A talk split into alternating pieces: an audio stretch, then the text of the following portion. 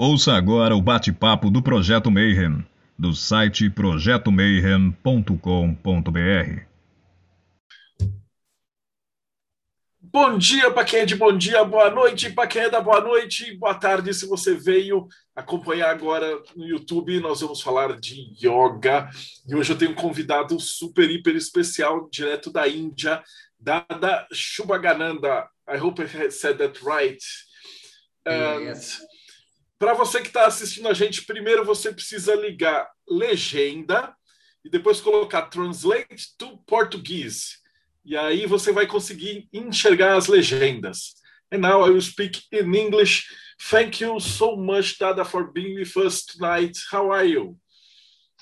Yeah, I'm very fine. Uh, it's very nice in Brazil. Yeah, I'm feeling very fine.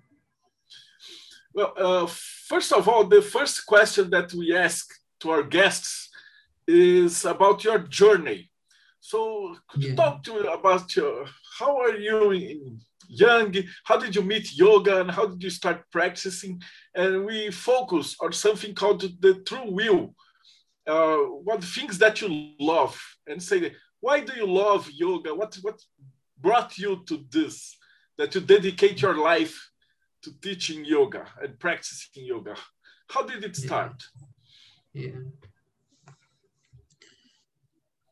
When I was in the school, when I was in the school, so I used to sleep in the uh, in the topmost floor. I used to sleep on the uh, on the on the topmost floor. You know the upstairs uh, above the uh, above the uh, floor above this uh, what we call this uh, above the house. So I was I was sleeping in the open sky. I used to sleep in the open sky. I- In India, uh, sometimes it gets very much heat. So in the summer, we usually sleep in the uh, uh, we sit outside the house. We go in the topmost floor on the and we just sleep there. So when I was when I was when I was seeing the stars and the universe, I was seeing the stars and universe, and I was feeling some type of uh, the feeling. The feeling what I felt was the universe is so much big, is so it's so much vast, and I am not even a single speck of dust. If I compare to the universe, I am not even a speck of dust. And I used to think, oh, what is this? What is this universe? And even I am a single speck of dust. I can perceive, I can understand, I, I am able to think about the universe. So I had a feeling. So, what is this mystery? So, I always wanted to know the mystery of the universe.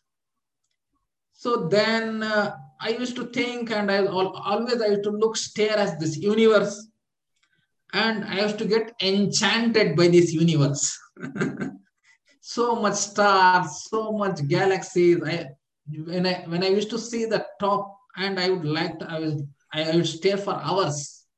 So what is this? What is this? What is this? What is this beautiful thing in the whole universe?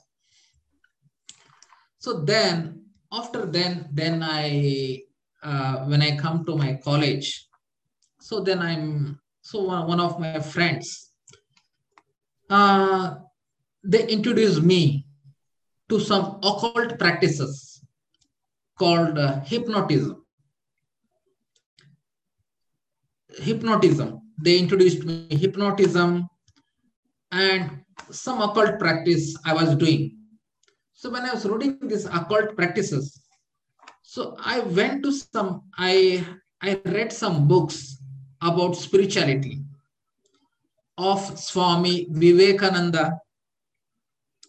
And I read the books of an autobiography of an yogi. And I used to read the books of many great yogis. Then I thought these powers, occult powers, they are they are only small they are insignificant when compared to this spirituality. And after that, so I was searching for my path and uh, I met Ananda Marga. Uh, I met Ananda Marga and I, I met my spiritual teacher. And he taught me uh, meditation. So, and from the day, so in 1993, I got initiated in 1993. And after 1993, so in the year of 1995, so I became a monk in 1995.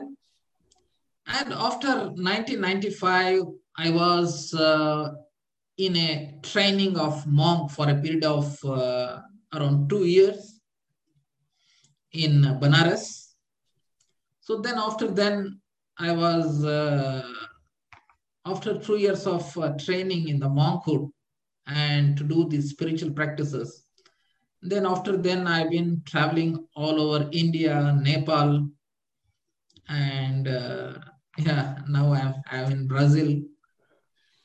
Why did you come to Brazil? Yeah. Uh, actually, I have never, uh, I never dreamt that I I will come to Brazil, and I never even in my dream I could not think about Brazil.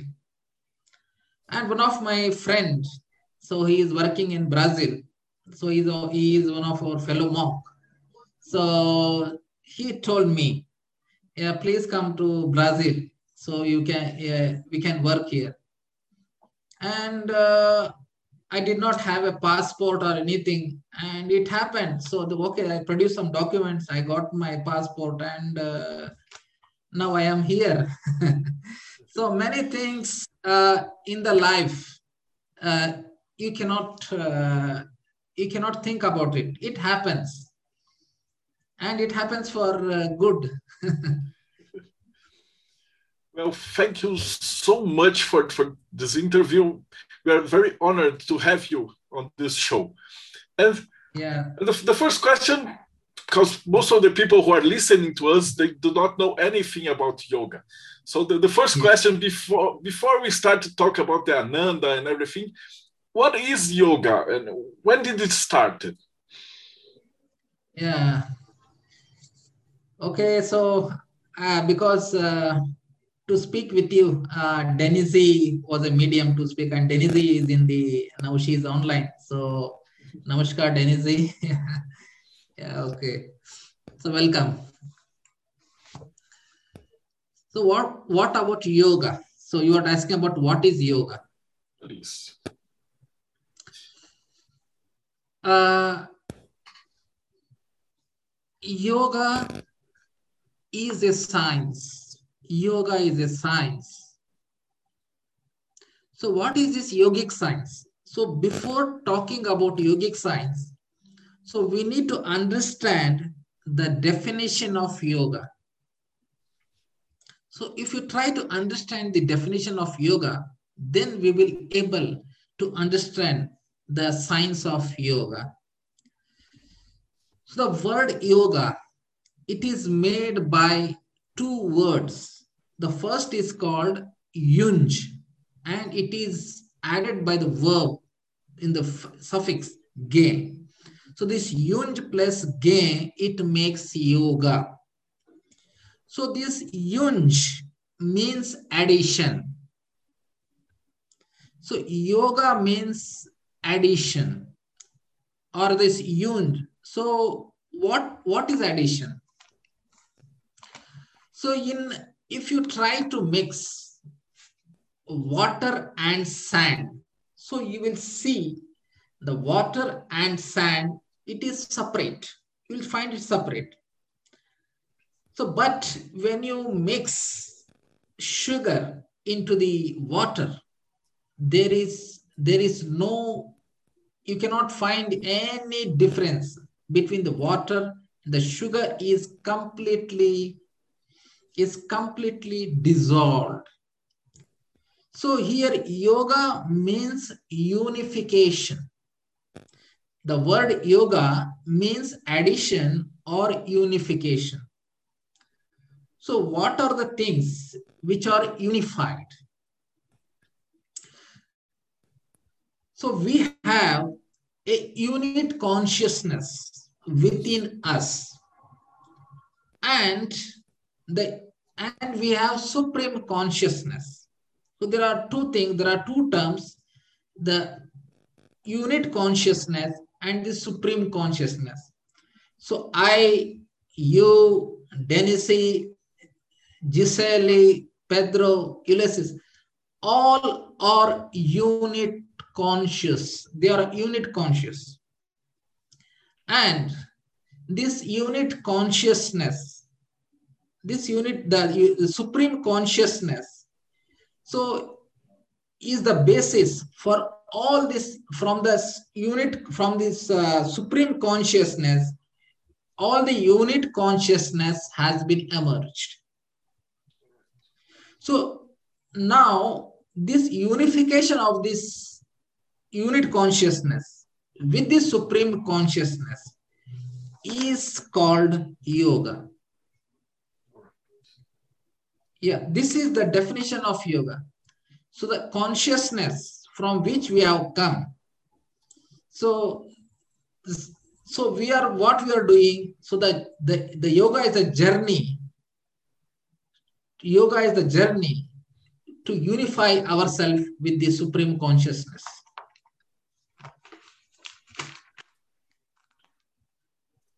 Yeah. All right. Uh, you, you don't have to pay attention to the chat. They will ask questions, but I will ask you. So yeah, yeah just yeah. Now here, uh, what is happening is uh, the consciousness. There is consciousness. The consciousness it gets crudified it gets crudified into the five fundamental factors. So the five fundamental factors are the ether, the luminous factor, then we have this uh, the aerial factor, then we have this uh, liquid factor and the solid factor. The consciousness crudifies into the five fundamental factors. And this crudifies that this by these five fundamental factors, so the amoeba came into the existence. The singular cellular organism, they came into existence. And after this, from the singular cellular organism, we have multicellular organism so then we have reptiles, then we have mammals. So now, after mammals, we have human beings. And these human beings are the most evolved beings in this world because they have intellect in them. They have the intellect they have the developed consciousness. suppose there is a there is a there is a uh, suppose there is a dog and there is a human being and i just uh, i just uh, i just the dog is there and if i just uh, telling example. So suppose somebody hits the dog, somebody hits the dog. And once again, they call it, okay, the same person, he calls the dog. The dog comes to them. And if he feeds the food, so the dogs, the dog eat the food. And it is fine. But if a human being is there, suppose I scold anybody, I tell bad words to anybody, and that person will get hurt and he will be uh, he will become very much hurt so he gets hurt because of this developed consciousness So this consciousness, the developed consciousness is nothing. It is the reflection of the supreme consciousness. It is the reflection of the supreme consciousness. So now a man, a human being can convert his unit consciousness into the supreme consciousness. He can convert. So how we can convert this supreme consciousness? So I would like to, uh, uh, so there is a, as you think, so you become. Right. There is a thing called, as you think, so you become. So what happens is, I will just tell you an example. Suppose if you are in Brazil, you can know about Brazil. You can just know about Brazil. So when you go to other countries, you can know about other countries. So your consciousness has evolved to the Brazil, uh, to the uh, from Brazil, it is evolved to other countries. And when you make your, when you go to the, uh, when you go to the uh, universe, when you go to these uh, other planets, so you can know about it. You can know about many things. So you can. It's not about only going. When you read books, when you read books, when you think so your consciousness, it goes on develop. Your consciousness gets more and more and more and more and more expanded. So when when we do meditation, so when we do meditation, so what we do, so in this meditation, so we have a word called mantra. We have a word called mantra. So what this mantra does? So the mantra is a word that liberates the mind. That liberates the mind. So what is this mantra? Suppose if I tell some, insult somebody by my words, so he gets affected. He gets affected. So by only using the mere words, you can hurt some people by using mere words. By using the power of the words, you can elevate this consciousness to the supreme consciousness. And that words are called mantra. So when you hear a beautiful song, if it's an emotional song, you will start crying. You are filled with happiness. Only by hearing the words, you will get emotionally uh, affected. And there are some words which has so much power, it can liberate. It can liberate your unique unit consciousness and it can liberate and it can expand your unit consciousness to the supreme consciousness. Such words are called mantra. Mantra means that can liberate the mind. My mind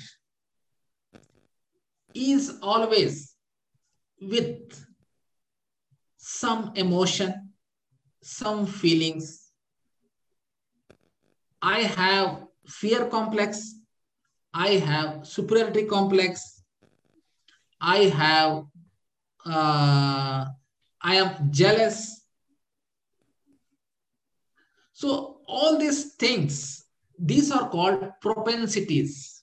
These are called propensities of the mind. Mind has to express itself. Mind, if I, if, uh, mind has to express. So if I'm happy, I, I try to laugh. If I'm happy, I laugh. If I am sad, I keep quiet, quiet.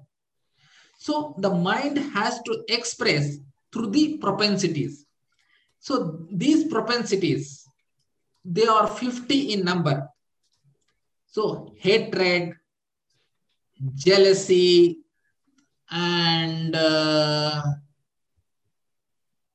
uh, I talked about this. Uh, uh, there are there are many propensities, uh, just like anger, hatred. There are many uh, expression of the human mind, and due to this expression, my mind has become very very narrow. If I have the uh, if I have uh, superiority complex, so my mind is constricted. It cannot grow. If I have inferiority complex, my mind cannot grow. If I have fear complex, my mind cannot uh, grow the fullest potentiality. If I have fear, I cannot do great things. If I have hatred, I cannot serve the society.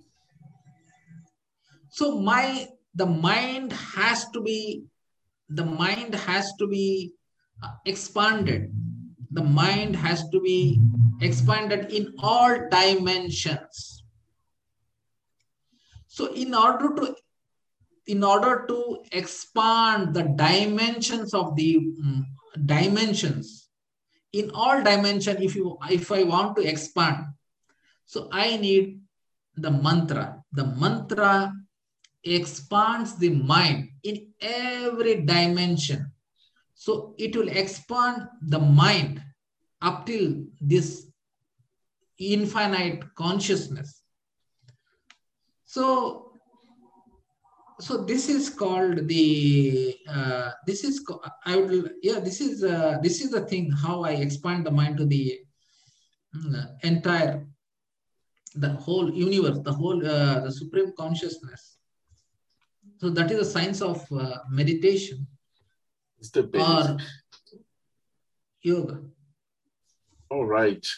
And uh, uh, the Ananda, let me say again, Ananda Marga is a kind of yoga, is a school of yoga. You have prepared a presentation to explain to us what it is.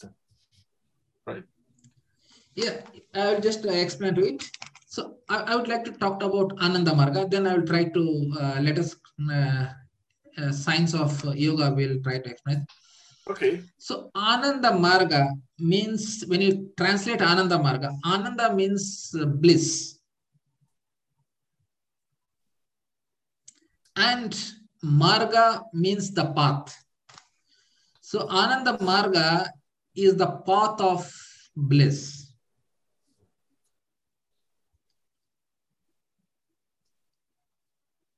Yeah, so let us go forward. We can discuss. So I will share my screen. All right. Yeah.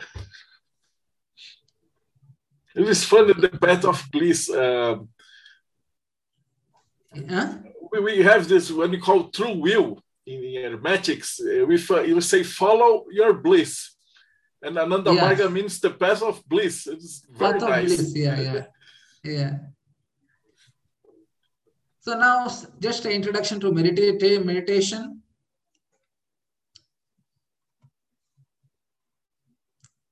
So any action we do, so it is mind which initiates action. Something comes in my mind and the mind initiates the action. So the action can be of three kinds. It might be physical, psychic, and spiritual. There are three kind of action. First action you do physically. Second, you do with your mind. And third is the spiritual thing. So because mind initiates action, so our own mind leads to bondage or liberation. So if I do any action, so this action should be in accordance to the psychology of the mind. If any action, if I do which is going against the cycle of the uh, psychology of the mind, then I will experience the mental pain. I will experience uh, I will experience the mental pain. So any action we do should go in accordance to the psychology of the mind.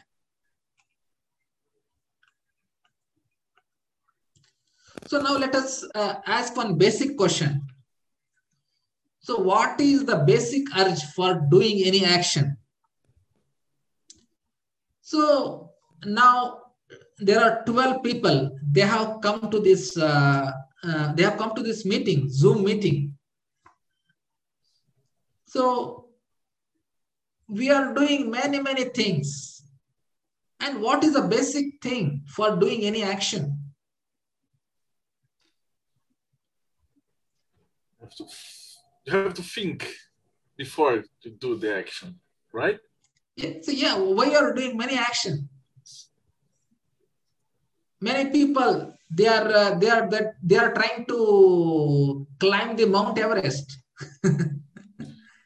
and people they are they are drinking, they are dancing, and uh, many people many people are fighting the wars. Many they are doing many action. So the so what is the basic urge? So the, the search for happiness is one of the most fundamental and universal forces which is driving us. So whatever I am doing, I want to become happy. So every if I want, if I any, anything, anything you do in this world, so you want to become happy whether you want to go in relationship if you want to go in relationship so what is this? You want to become happy. So the main thing the main the, the main purpose the basic urge is to get happiness. So we want to become happy. So but what happens is the things which can make us happy can make us sad also. so we think we get happiness by this, this, this, this, this, this, this, this, this. So the same thing, it can lead us, it can make us sad. You see in your daily life, you see in your relationship, the same thing which was giving you happy now it is making you sad the same friend he becomes your enemy.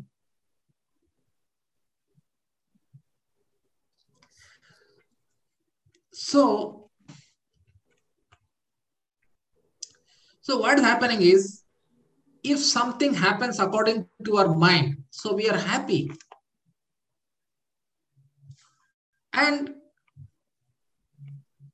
when things when things happens contrary to the mind we feel sad.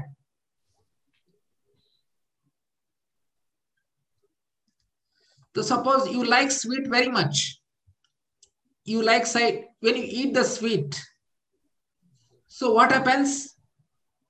There is there is a vibration which goes according to your mind.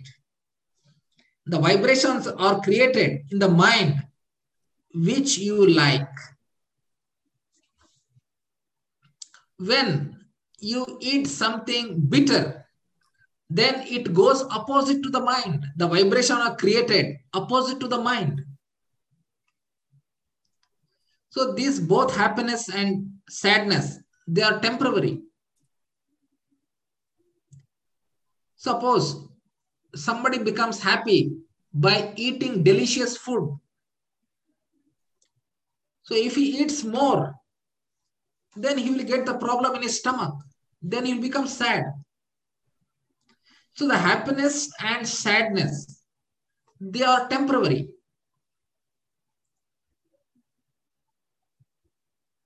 You see, if you want to drink, if somebody is uh, happy in drinking, he can drink little.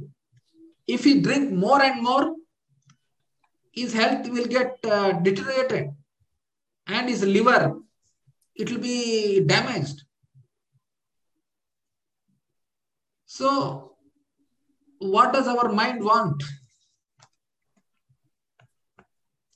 So, my mind wants infinite happiness.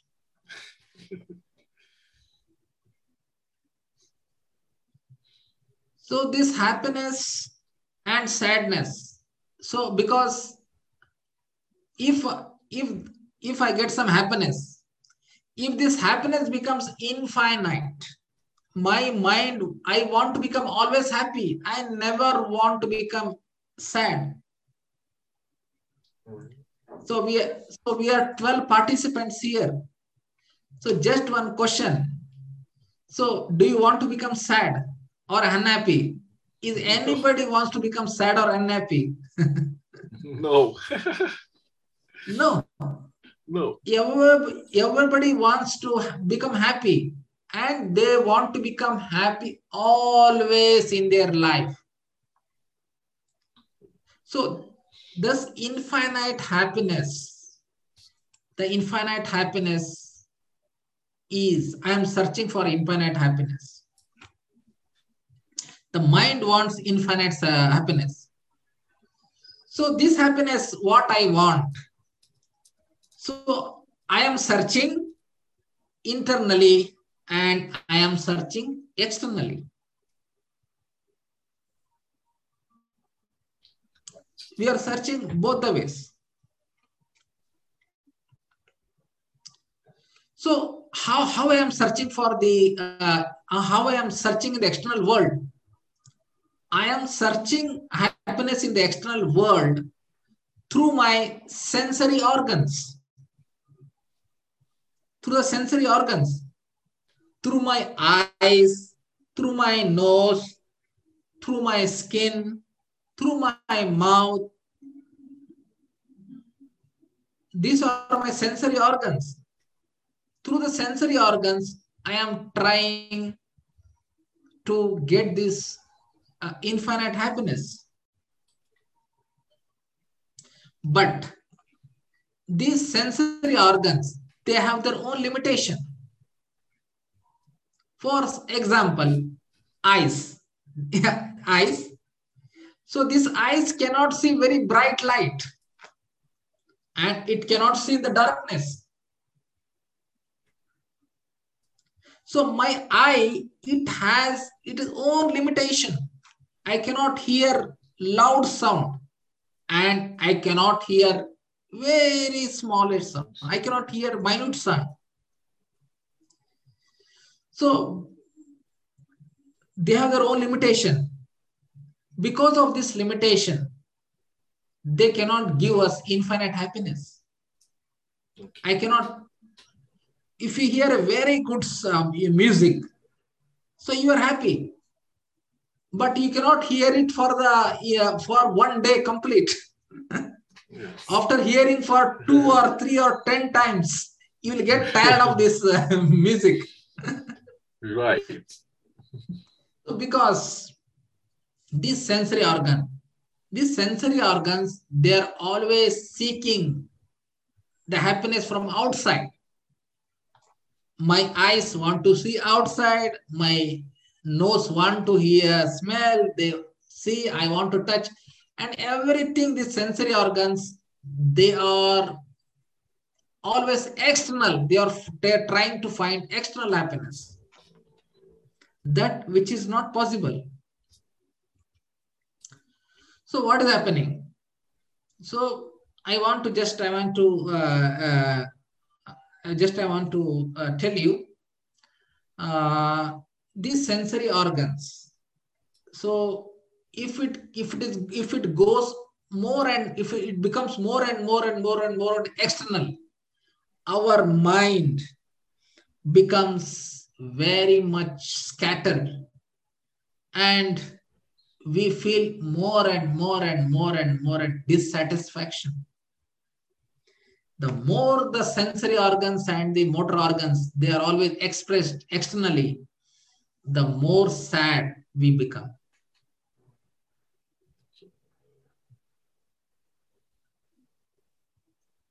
all right you see food if you take more and more, if you taste, the taste by the tongue, you cannot enjoy it. The more it goes, suppose you, you can try. First, you can eat, uh, you can try to eat. Uh, if you try to increase your diet, you can increase, you can increase. Because the stomach is just like a rubber uh, bag. You can increase it daily, daily, daily. You can increase it more and more. You can become more and more fat.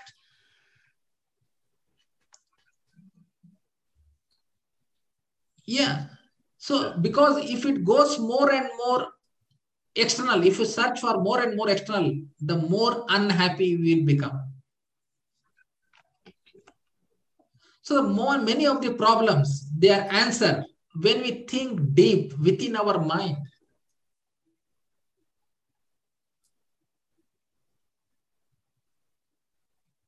So when I become very tired, so what I do, I go to sleep. I give all the sensory and motor organs the rest. So what is happening is, so many of the problems, they are answered when we, when we think deep in our mind.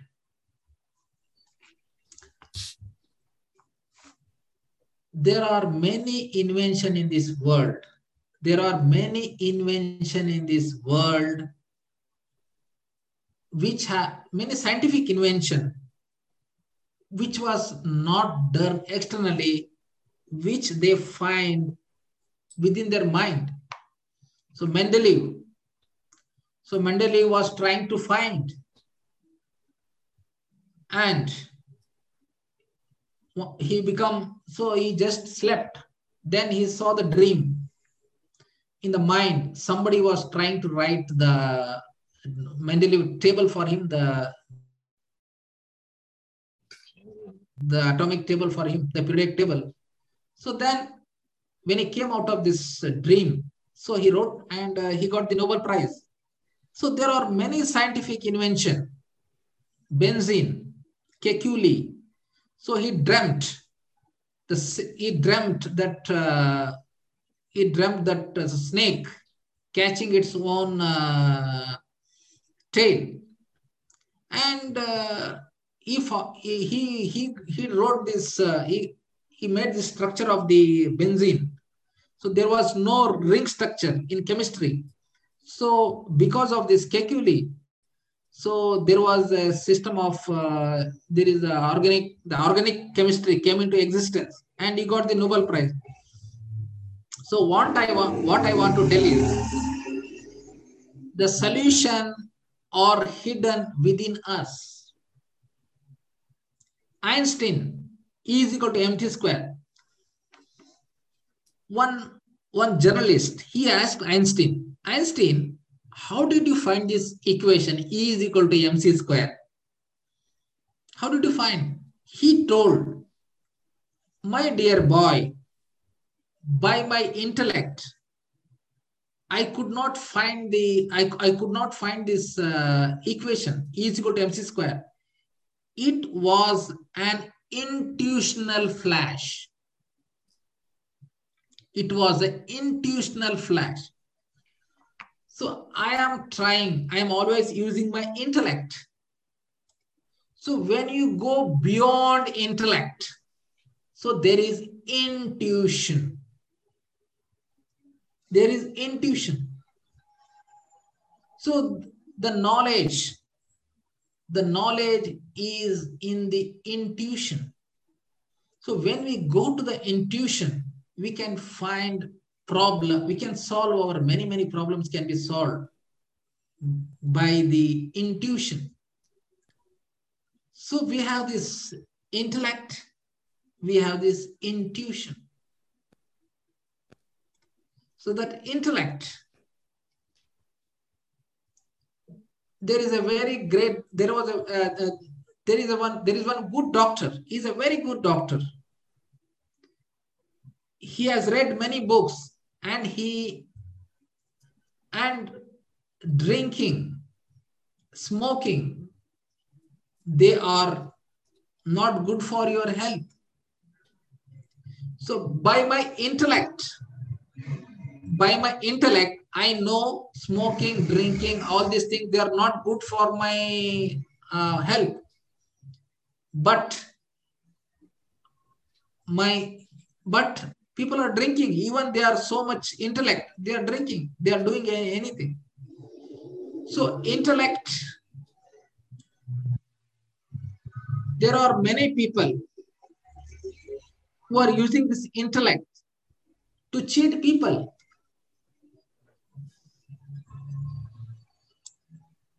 Their mind is so sharp, they are cheating many people by their intellect. And this intuition is beyond intellect. So if you develop the intuition, our intellect can be guided in the right way. This intellect is a blind force. so it needs the it needs intuition. So intuitional, how to develop in intuition? Our sensory and motor organs, it should go inside.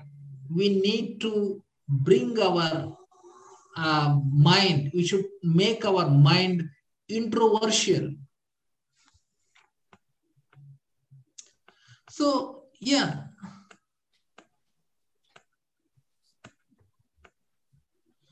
So that's what, so, so we have to make our mind intuition. So just trying to explain the science of meditation. So everything in this world is vibrational. I am seeing you.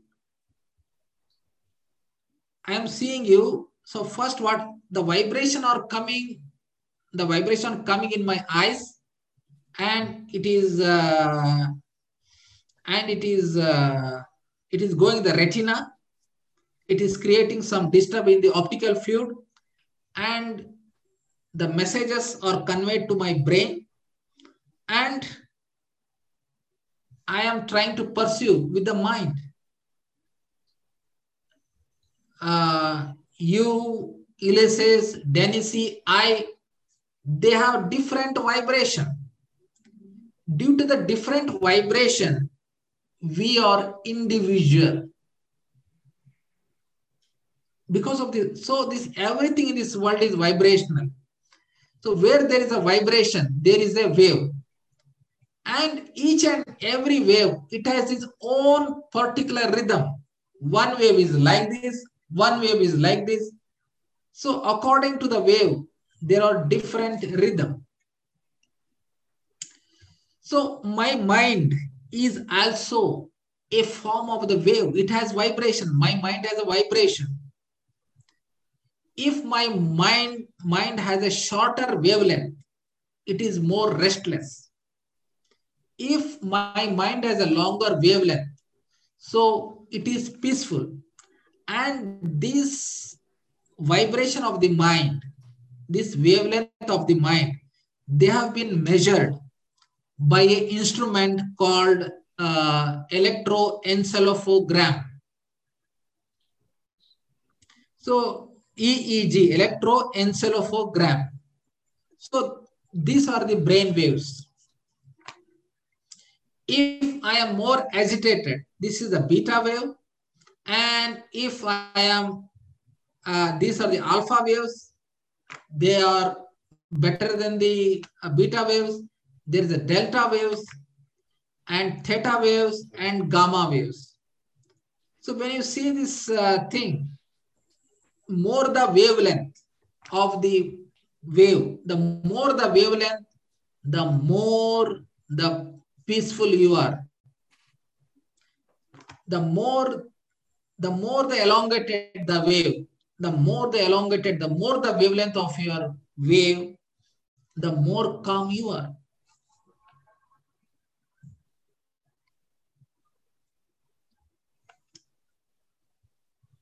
So as an entity as an entity i have the annotative rhythm so what is this annotative rhythm? the sum of all the vibrational patterns of the physical organs of our thought. So this is like my own signature. I have my own annotative rhythm. You have your own annotative rhythm. Everybody, they have their own annotative rhythm.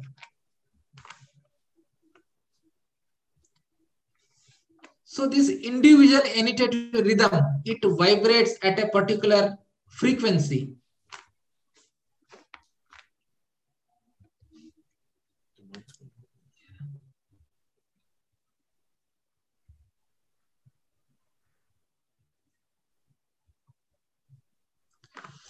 So what mantra does, what the mantra does, mantra resonates with the individual annotative rhythm and it gradually transforms into the infinite line. So this infinite line is the supreme peace or the goal of yoga practices.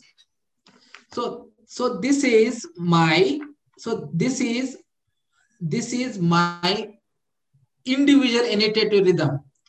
So when I do meditation, I come to next level. My my wave is little big, is little, it the wavelength is more. Then I come to this, it is more. When I come to this here, it is more, the wavelength is more. So what happens is the mantra means the mantra indicator rhythm, that which liberates the mind is called mantra. So what the mantra does, the mantra resonates with the individual entered rhythm and transforms in the infinite line. So when it becomes the infinite line, what happens? By mantra, my mind becomes one with the infinite line. So this infinite line, so it is the supreme goal of the practice. So this, if there is some vibration there is some curvature in the mind, there is restlessness. If the line is the straight line, it means there is no curvature in the, in the mind. And according to the mathematics, according to the mathematics, two parallel straight lines, two parallel straight lines, they meet at infinite, infinity yeah. So the thing is, we need to make our vibration more and more and more and more and more and more and straight, straight, straight, straight. And once it becomes a straight line, our unit mind, it merges with the supreme mind or the cosmic mind. So this is the science of meditation.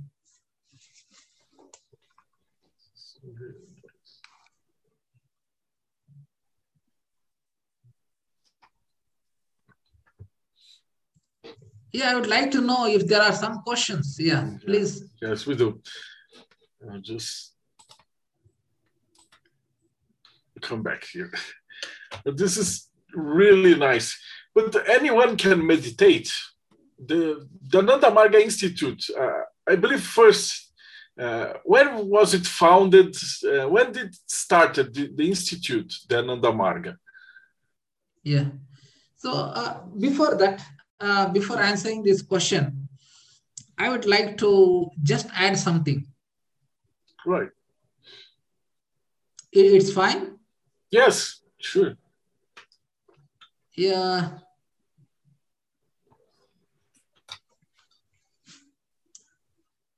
if I want to do yoga, if I, I want to yoga or anything, if I want to yoga, any practices, I should know first myself.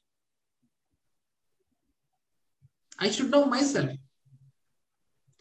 So if I don't know about myself and I am doing anything, anything, it does not make any sense. So first, I need to know what is my existence. the basics. so always try to go with the basics. It will solve many problems in your life. Go in the basics. so what is the what is the existence of mine? What is my existence? My existence is trifarious. It has three aspects. I have three aspects of existence. One is physical, another one is mental, psych or psychic, and another is spiritual. There are three, uh, the three planes of existence. I have a physical body. This is my physical existence. I can think, I can think, I can express myself. This is my psychic existence. And if I can think, if I can speak,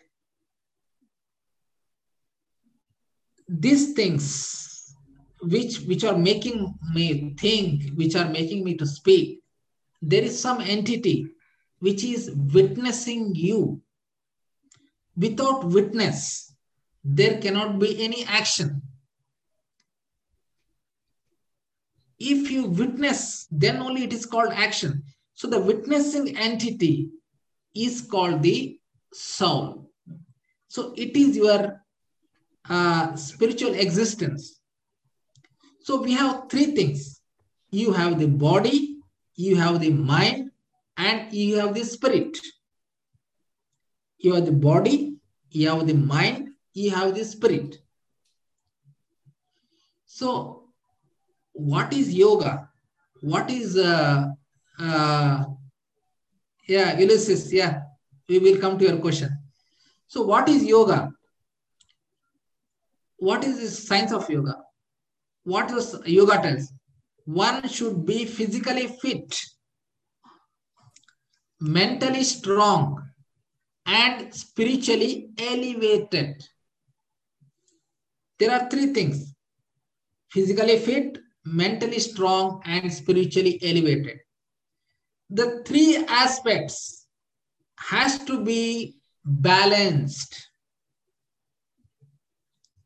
I have to give proper importance to these three aspects of my life, physical, mental, and spiritual. So they have to be balanced. So I have, so my body, there is my physical existence is my body to make my body strong, what I have to do?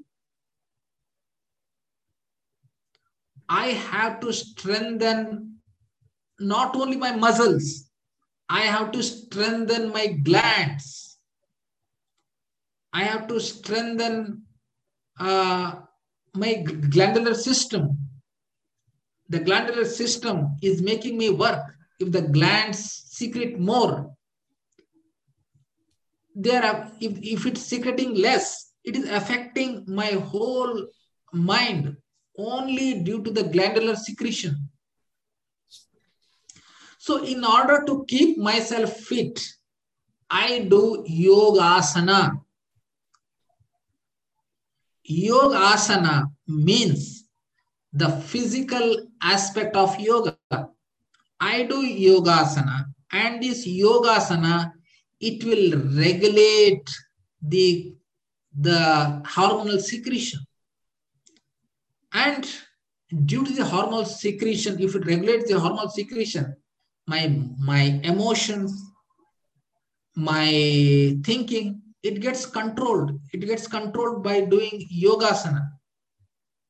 So this yogasana or the practice of yoga uh, people don't confuse yoga and yogasana. Yogasana is physical exercise. So this yogasana will not only help me to become healthy, but it affects our mind. It makes our mind balanced. So the practice of yogasana is a physico-psychic process. It is not only yogasana is not a physical, it is a physico-psychic process. And to keep my body healthy, I need to do yogasana and I need to eat proper food. Two things for the body proper food and do yogasana. I can become, my body can be maintained. And what to do with the mind? And what to do with the mind? So the mind meditation is for the mind and the soul. So this meditation is for the psycho spiritual development. Yogasana for the physico psychic development and this meditation for the psycho spiritual development. So when I do this yogasana and meditation, my physical, my psychic, and my spiritual. So in the three sphere, there is progress in all the three spheres of my existence. And by doing yoga and meditation, I am trying to enrich, I am trying to enrich my own existence. So that is the uh, that is the main thing of yoga is to enrich our is to enrich our existence, to know our existence. Yeah. It, was a great explanation. It's very clear and, and very practical. And anyone can do these meditations. Is, is there an age that you can start uh, as a child? Anyone can can practice. From the age of six. age of six. From the childhood, anybody can do yoga. And anybody can do yoga. Anybody. Right. And how do we get in touch with the, Dananga Institute? That, that's the one where you, you teach. Yeah, now I am, so I am in, uh, I am in Sao Paulo. So I have a place in uh, Sao Paulo, in uh, Butanta. Uh, yeah, my name is, I can't, yeah, my name is Acharya Shubhagananda Avadut. I will try to, this is, I will try to just, uh, uh, yeah, are you seeing my, uh, are you seeing my screen? Uh, no, just, you can, you I'm can not, see- share it, share it first again.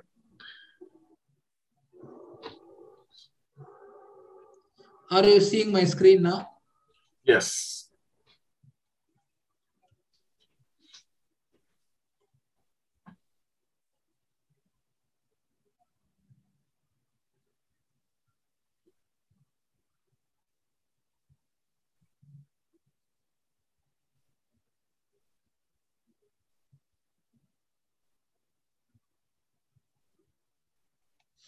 Yeah. So this is my Facebook ID. Acharya Shubhagananda Avadhuta. This is my Facebook ID. Uh, my name is Facebook. And so I have my Instagram. So yoga.com uh, Dada Shubha. So I think, yeah, sorry. So it's very, uh, actually, I am very much uh, weak in my uh, social, uh, uh, yeah, but you can try to leave some message in my i am active in facebook and i am active in instagram but instagram uh, i'm not so much active but i can see some messages. So you can have we can have a talk in uh, facebook and instagram.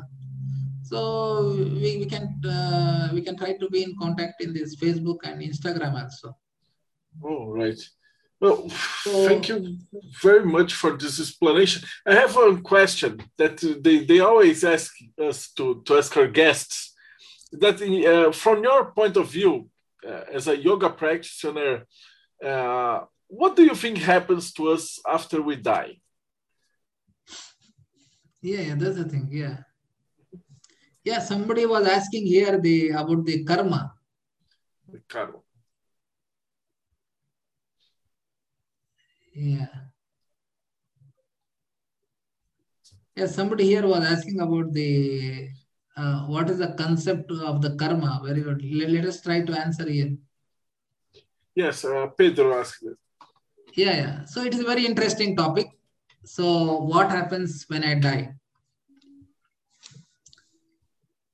So now, uh, so let us start. Okay. So now,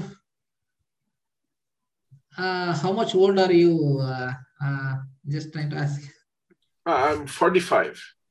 Yeah, 45. Yeah. So 46 year before. 46 year before, where were you? Don't know. So the whole philosophy, the whole philosophy, it explains three things. From where you have come.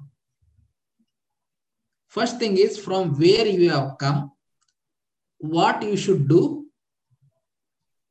and where we will go after death. These are the three things the philosophy is trying to explain. Every philosophy is trying to explain these three things.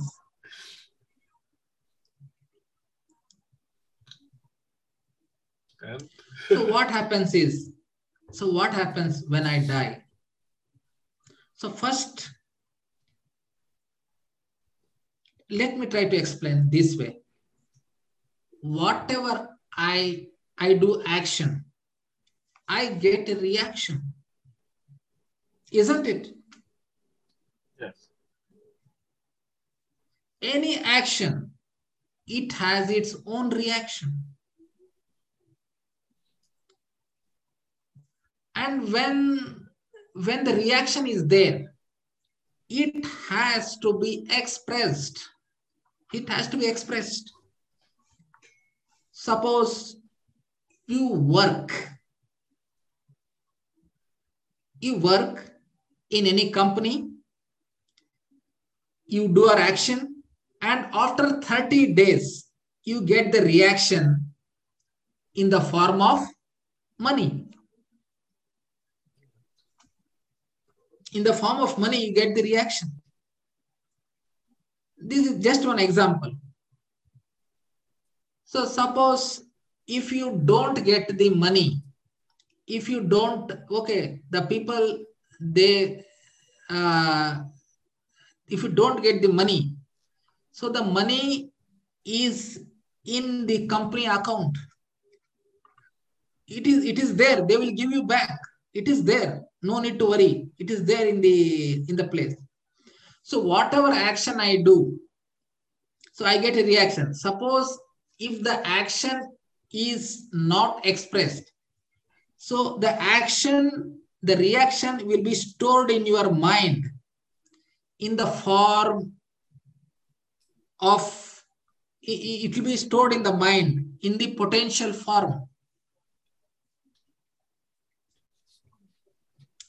and i have been doing many action for the past many life. So why are you why i am born in india?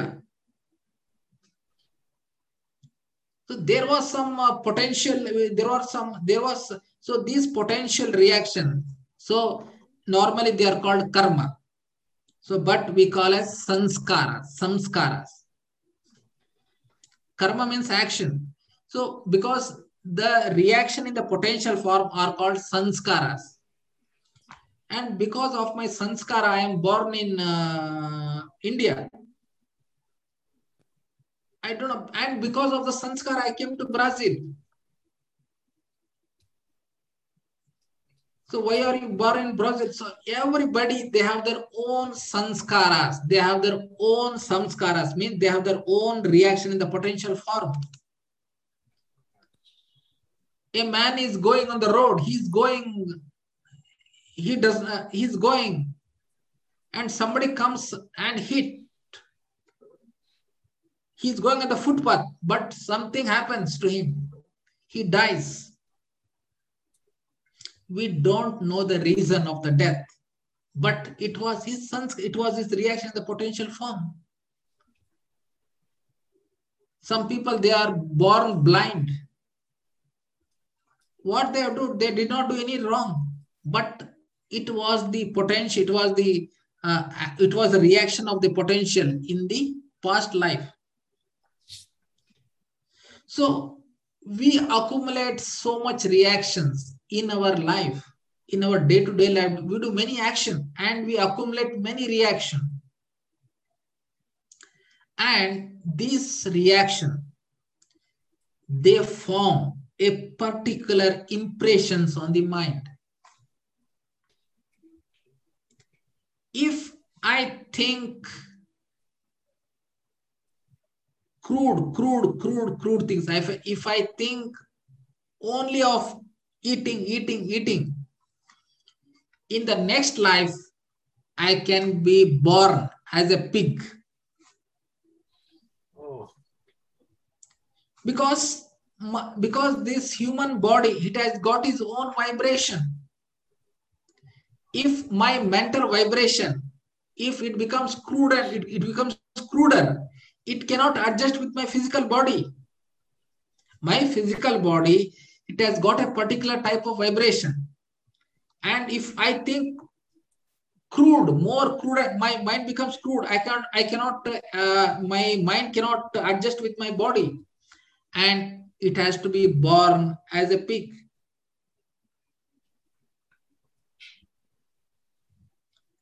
If i am greedy if i am very much greedy in the next life my mind becomes degenerated and i can become an ant. You can go back that far yeah because i have been because the ant they have they always acquire they always if i'm greedy i always acquire uh, acquire things. So these uh, ants they have the tendency to accumulate everything.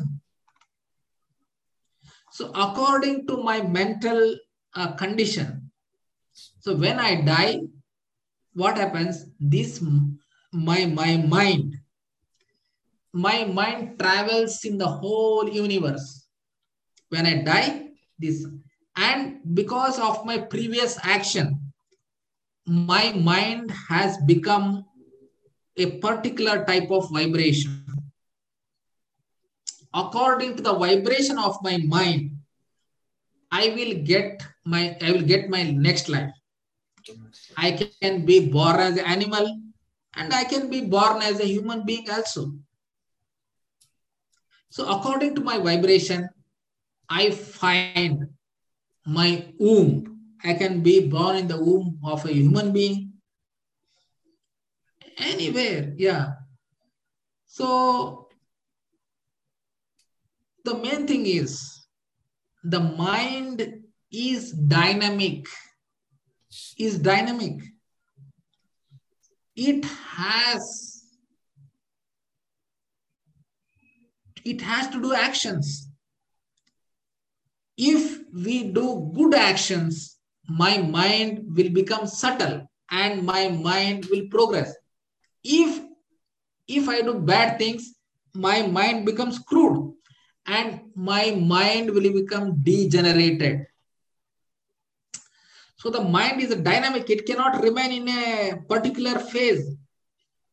It has two it has two planes of movement. The mind has to become subtle or crude. It cannot remain in the neutral stage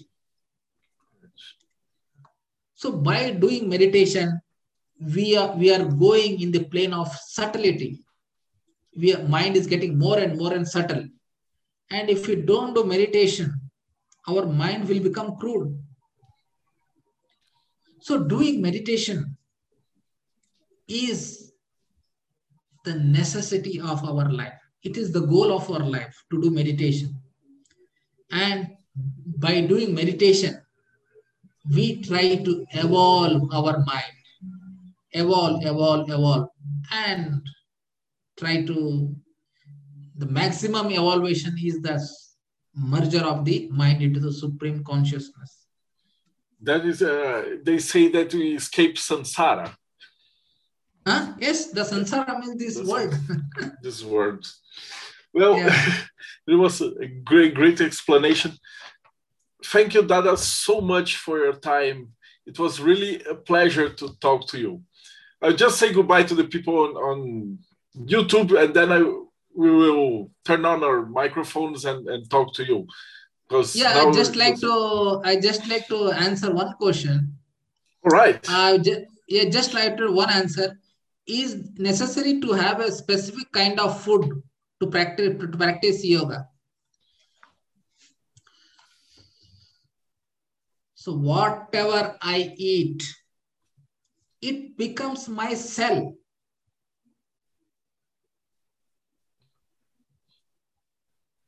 Okay, Damayo, always I will try to explain your question next. So whatever I eat, it becomes the cell of my body. And this cell, it has got its own mind. Each cell has got the own mind.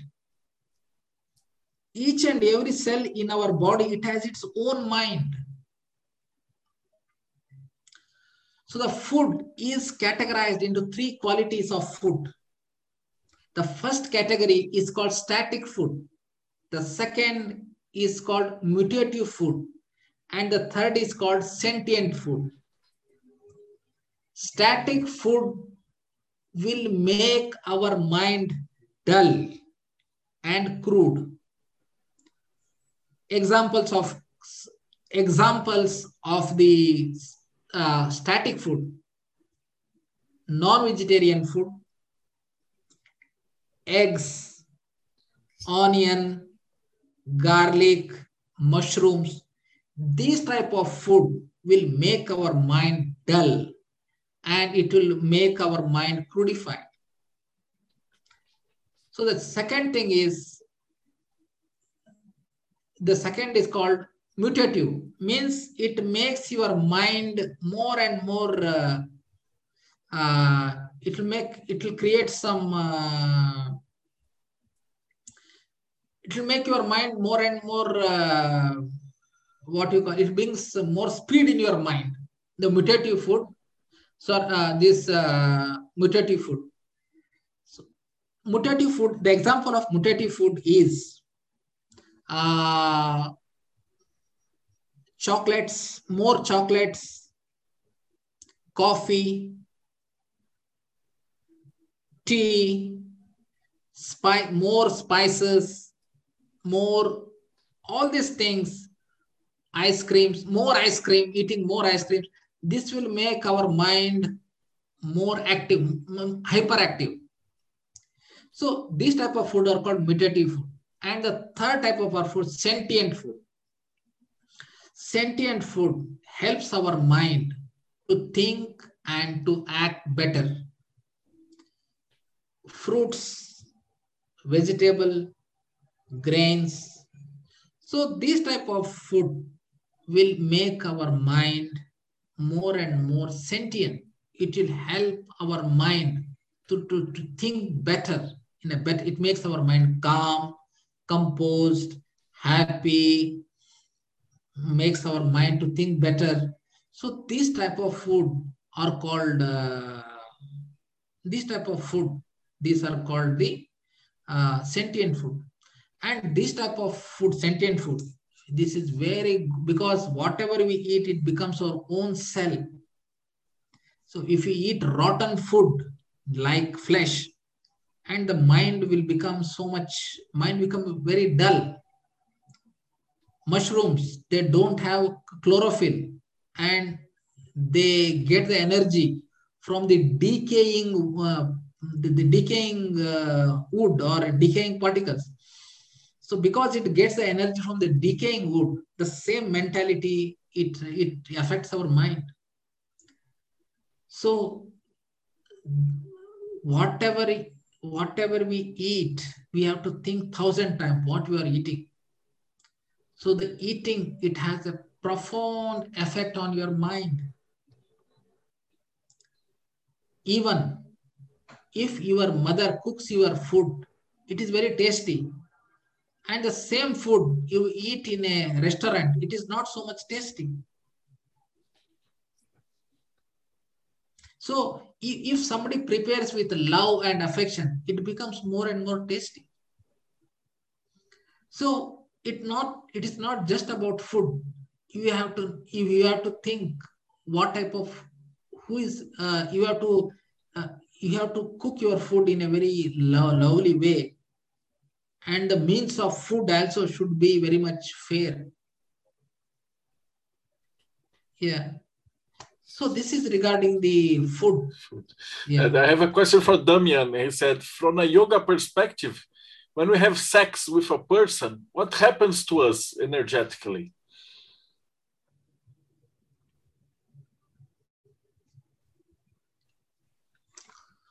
Uh, here, uh, when we have sex with a person, what happens to the yoga? Yeah. So, see, this having sex or anything, it is just like uh, a normal function like eating, sleeping. It is one of the function, everything. So what we need to do is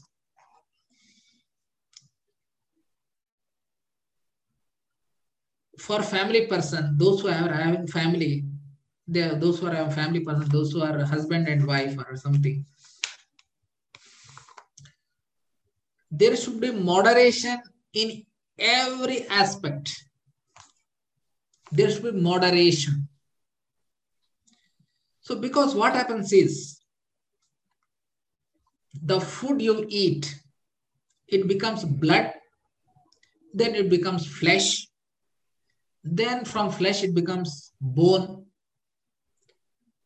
So when it becomes, when it transforms, so the most good particle, the cream of blood, it becomes flesh. The cream of flesh, the cream of flesh becomes bone. The cream of bone, it becomes bone marrow. And the cream of bone marrow, it becomes the lymph. It becomes the lymph and this lymph is the food for the brain. And the lymph provides uh, it provides nutrition to each and every glands of your body. So what happens is suppose if if they engage in sex more than four times a month this lymph, there will be a shortage of lymph in your body. You will not die. we will not die, but we will become intellectually, uh, we will become intellectually down. We cannot uh, progress in the intellectual, intellectual life. So we need to have moderation in each and every. So this lymph, this lymph is the food for the brain, but it converts into sperm or ova when when they have when they have sexual feelings. This lymph will convert into sperm or ova or these reproductive juices. So you so the lymph is limited. The lymph is very limited. You can use for your sex or you can use for your evolution. You can use for your intellectual development. It depends on you. Yeah. Yes it's and it is not a sin. It is not a it is not a sin uh, to have sex. Sex is okay. Sex is okay so, but for the sannyasis, because in our tradition of monks, uh, so we are uh, we we we, uh, we are told uh, so we, we are told to use this energy in a different way. So, but those who are uh, husband and wife, those who are family, those, those who are family person, uh, they can have no problem. It is just like eating. There is there is no sin committed. But moderation is the key word in everything. eating, sleeping, sex, anything, do it in moderation so that you can evolve yourself. Thank you so much. I will just uh, say goodbye to the people in YouTube and then we'll talk with you. Uh, they will open the mic Yeah. here. Yeah, I just try to, I just want to, I just want to try to uh, uh, thank everybody. So I would just try to, can I send my number here, WhatsApp number, if somebody wants to connect to me? Sure. Uh, we'll put everything that you say uh, in the description of the video so people can find you. I just I am trying to write my number. It's okay. It's okay. Zero, zero.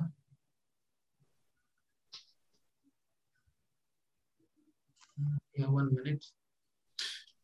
No, you don't. Ha- you don't have to worry about that because I'll get you Okay. from Telegram, and then when it Yeah. is up, uploaded to the to the YouTube, I Yeah, will sure, put it okay. in the description. Uh, Yeah, yeah, no we problem. do Yeah, to our guests. Yeah, thank you everybody for the patient hearing. Uh, Ulysses, uh, Denisi, uh, Pedro, uh, Damayo, uh, Gisele Santos, uh, Patrida, uh, uh, Diego. Suppose uh, I, I I would like to request everybody to open their uh, video can. so that Yeah, that's we okay. can take a screenshot. Oh, sure. Yeah, you can request them. Yeah. Vamos lá, pessoas. Vai querer. Depois está gravando, mas depois eu apago e, edito. Pode ficar tranquilo. Yeah. Okay. Obrigadão. Denise, por, por ter indicado. Foi muito legal. Okay. Alguém também tira um screenshot que eu tô aqui também com tudo. Depois vocês me mandam. Valeu, gente. Acho que o pessoal tá sem câmera. Yeah. Okay. No problem. Okay. Thank you, everybody. Uh, thank for thank you for the patient hearing. Yeah. I will see. E para vocês que estavam acompanhando a gente até agora, então não esquece, dá like, segue o canal, vai ver a página do Dada e a gente se vê de novo no próximo bate-papo Mayhem.